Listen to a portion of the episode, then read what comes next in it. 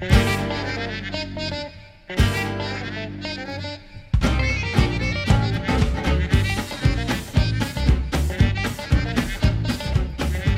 eh, en tiempo de verano hemos cambiado un poco el día, bueno, un poco no, un día hemos cambiado eh, el día de contar con Diego Geni. Buenos días. Muy buenos días. ¿Qué tal estás? Bien, bien, de descanso esta semana, así que estoy relajadito. Se te nota en la mirada, se te nota en la carita de, de felicidad, eh, eh, de que estás de descanso.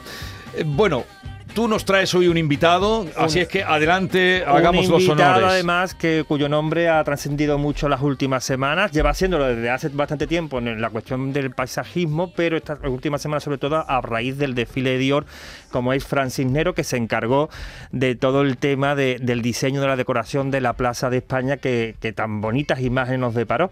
Entonces, bueno, lo tenemos aquí, creo que tiene mucho que contar, sobre todo del paisajismo, que es un oficio que quizás no conocemos mucho y que creo que es muy importante que él nos cuente y nos narre un poco eh, eh, en qué consiste. Antes de nada, vamos a empezar por el final. ¿Cómo llegó lo de Dior? Bueno, muy buenos días. Y muchas buenos días, Francis. Acércate un poquito más, por favor, Francis Cisneros. Eh, a ver, eh, ¿cómo llega lo de Dior aquí? Eh, porque eso ya crea eh, una huella indeleble. Bueno, eh, finalmente me llaman porque eh, vieron un, un trabajo que hice en Barcelona, en la Tarazanas Reales. Eh, de allí eh, hice otro trabajo también para el Palau de Pedralbes en Barcelona y eh, llegó a, los ojos de, esta familia, de, la Casa Dior. Le gustó mucho, me llamaron, querían ver una puesta en escena mía y les preparé algo con flor de, Andalucía. Así es que qué mejor que nos represente que, es la, la gitanilla, el clavel y, y la clavelina, ¿no? Eh, fue todo como un manto de, de rojo, por supuesto, fue una de las consignas que me, me pusieron. Y lo único que me dijeron, vamos a hacer un baile. Yo dije, un baile. Tampoco sabía que era Dior, evidentemente. Cuando estabas tratando con ellos no sabías no, que era no, no, Dior. no, Claro, no eso- sabía que era Dior, no sabía... Como la mayoría era de los artesanos. Franceses sí eran, ¿no? Sí, sí, eso sí. Franceses y bueno, le- les pareció un poco peculiar la manera de, de transmitir que tenía, ¿no? Y aquello también le, le gustó mucho. Simplemente me dijeron, queremos vida. Queremos que represente Andalucía y queremos el, eh, que, que prese- representes el origen de la vida. Entonces, qué mejor, ya me dijeron que ya no era un baile, que ya no eran y tal. Y entonces, bueno, pues actué de la misma manera con la que actuó con cualquier otro eh, trabajo, ¿no? Eh, al final todos los claveles, todo ese exorno floral miraba hacia arriba, miraba hacia el cielo. Es el punto de eclosión de la vida, es casi un movimiento artificial donde todo se dirige eh, con toda la, la energía de, de- de los primeros inicios, momentos de, de la vida. Así es el resurgir, el surgir de, esa pasarela en, en nuestra plaza de España. ¿no? ¿Dó- ¿De dónde sacaste tantos claveles? ¿Cuántos Bueno, eran? Pues eran eh, cerca de 500.000 claveles. 500.000 Entre- claveles. Sí, entre Y rosas claveles también, y ¿no? rosa. La rosa Naomi es una de las rosas más elegantes que hay, con un olor muy sutil. Sí es cierto que no es precisamente la, la mejor opción para, para nuestra tierra y menos con, con 40 esos grados. 40 y tantos grados que teníamos, pero sí es cierto que estaba todo más que sobredimensionado para, para cambiarlos en el último momento. ¿Y eso es fácil conseguir 500.000 claveles? ¿O eso No, te no, a eh. llamar por teléfono? ¿Y cómo lo haces? Bueno, pues eh, eh, haciendo un trabajo muy, muy, muy duro. Eh, de sobre todo los agricultores. Yo quería que, que fuera gente de, de la tierra y, bueno, al final no tenemos esa capacidad, por desgracia.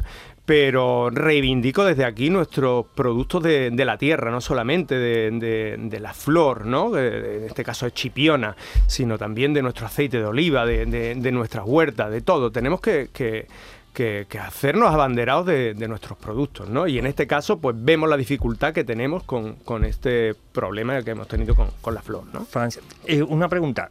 ¿Cómo llega a la conclusión de que usted quería ser paisajista? ¿Le influyó mucho los veranos que usted pasaba en, en Jaén? Porque ¿Qué, ella es qué- de qué Jaén. eres de Jaén? Nací en Jaén, nací en, en Chilluévar. eh, un Chilluévar, un pueblo muy bonito de, de- de la Sierra de Cazorla, Segura y Las Villas.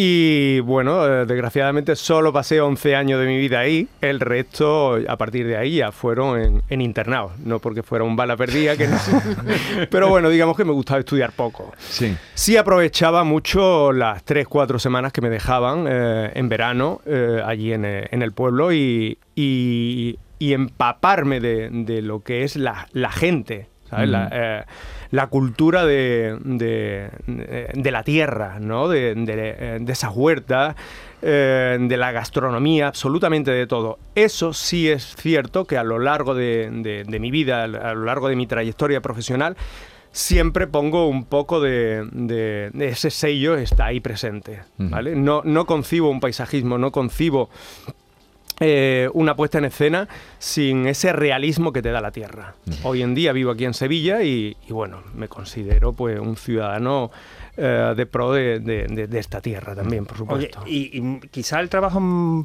digamos, más importante o uno de los más destacados fue aquel desierto de Gobi en Pekín. ¿Qué, qué es ¿En qué eso del desierto? De, eh, Eh, que nos explique un ¿Qué poco. fue lo del desierto de Gobi en Pekín? Bueno, aquello fue algo eh, bastante eh, bonito y con mucha repercusión. Y sobre todo ya un poco eh, a día de hoy a todo el mundo se le llena la boca de, de ecosistema, de huella ecológica, de, eh, en fin, de, o sea, de, huella de carbono, en fin, de, de- todas esas palabras que, a nuestros políticos y a nosotros mismos no- nos gusta tanto eh, hacer bandera, pero que realmente no llevamos, eh, ni siquiera somos capaces de reciclar en casa, ¿no? Eh, en aquella época ya había ese, movimiento, siempre lo hubo, pero siempre de puertas para afuera. En casa como, como que, que no lo hacemos, ¿no? Entonces eh, yo estaba haciendo repoblaciones forestales en, en Cáceres para Confederación Hidrográfica del, del Tajo y eh, un tal Johan Van Hulen que, que me conoció, un holandés que se dedicaba a- a- al cultivo de tomate en invernadero, un invernadero eh, de cristal en, en Don Benito maravilloso. Y bueno, eh, me conoció, vio lo que hacía y fue un poco el que me puso en, en ese disparadero, me presentó eh, ante, ante el, eh, la gente de- que estaba haciendo, promoviendo este proyecto para, para Pekín Sí. en, co- en- en Extremadura y entonces me eligieron como director de comercio exterior para, para este proyecto. Este proyecto lo que intentaba es frenar eh, la desertización en, en zonas muy vulnerables, en zonas pobladas, donde había población, y querían utilizar planta circunmediterránea y, y, eh, y- y precisamente la, la nuestra, la, eh, la de nuestra región, la- en este caso de, de Extremadura, es la más apta para, para allí. Entonces se eligió el lentisco, el acebuche, la encina, son plantas muy duras y muy resistentes a, a este clima tan, tan extremo. De, entonces eh, transformaste eh, una parte del desierto, ¿no? Porque ¿qué, qué fue lo que No, transformaste? no, no, no, no. Aque- aquello fue eh, el, el principio para para producir esta planta aquí en España y trasladarla allí a. Pekín. Entonces, formar a, a ese grupo de, de, de especialistas allí en Pekín para que hicieran ese trabajo. ¿Y cómo va ¿Vale? la cosa? ¿Va bien? Bueno, aquello ¿Va para se, frenó y aquello...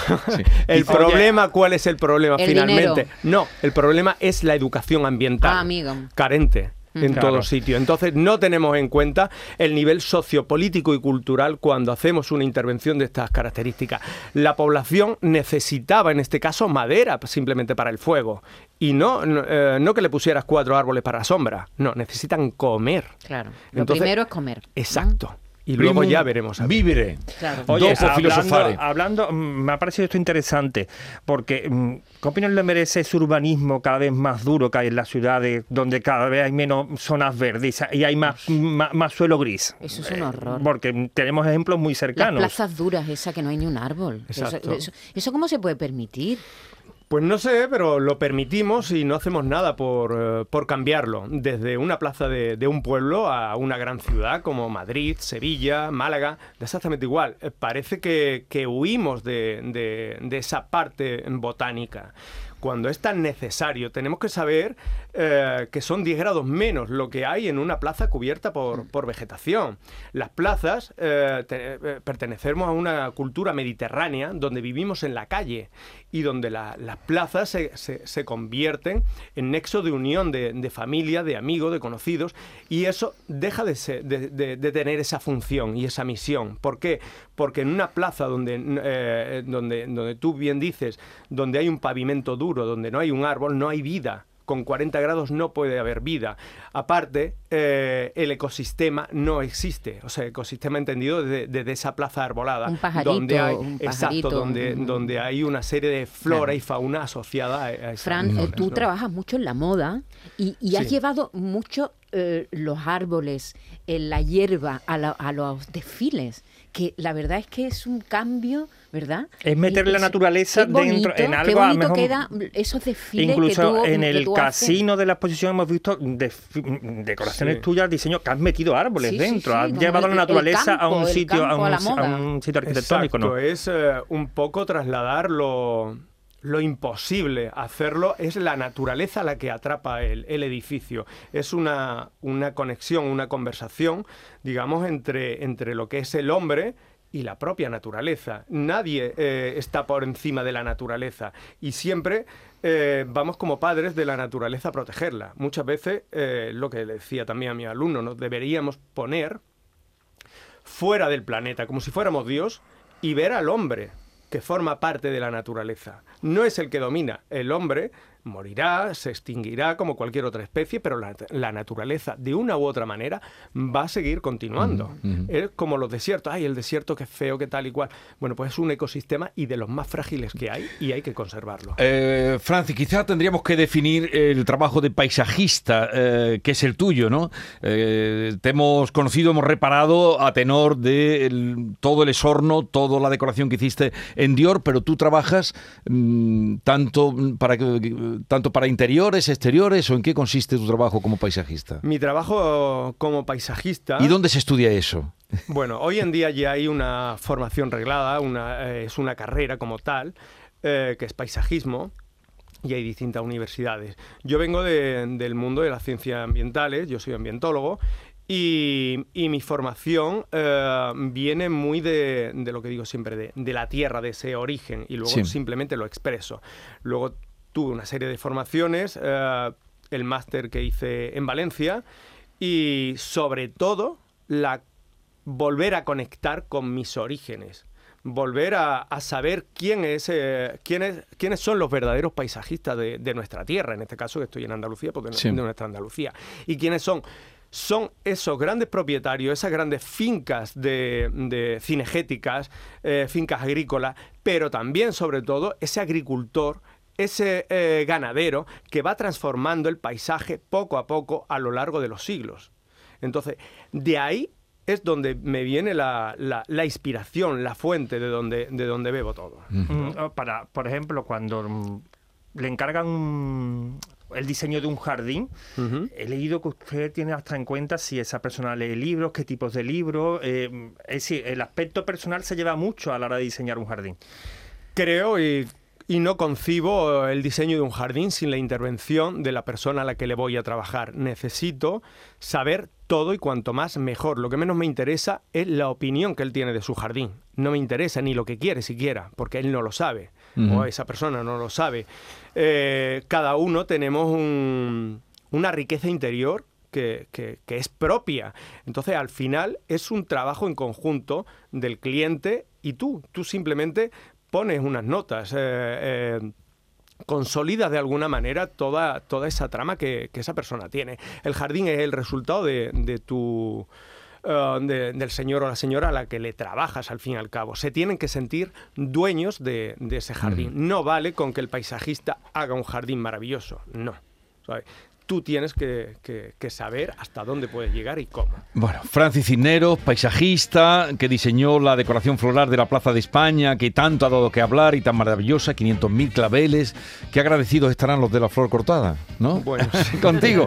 Y también sé que están en la Rambla muy agradecidos porque in- eh, hiciste que la cerámica también tuviera su importancia y ese trabajo artesanal de la Rambla.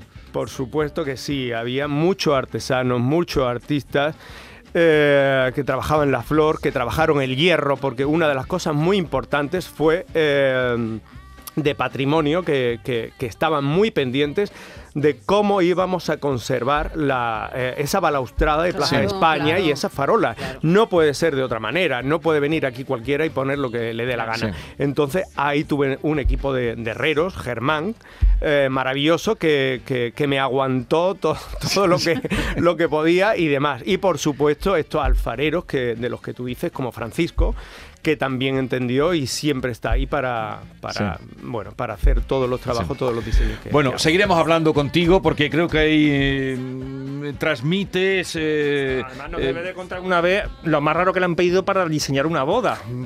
Porque me imagino que habrá de cosas raras extrañísimas. un día vamos a dedicarlo a bodas. ¿Haces también paisajes de boda? Bueno, depende. Si me dejan trabajar. Si el te dejan concepto, trabajar, sí. Sí, sí, Pero no, que, no. que, eh, pues sí, hay mucha tela que cortar ahora que hay tantas bodas. Eh, seguiremos hablando contigo, Francis. Gracias por la visita. Muchísimas gracias a Francis vosotros. Cisnero.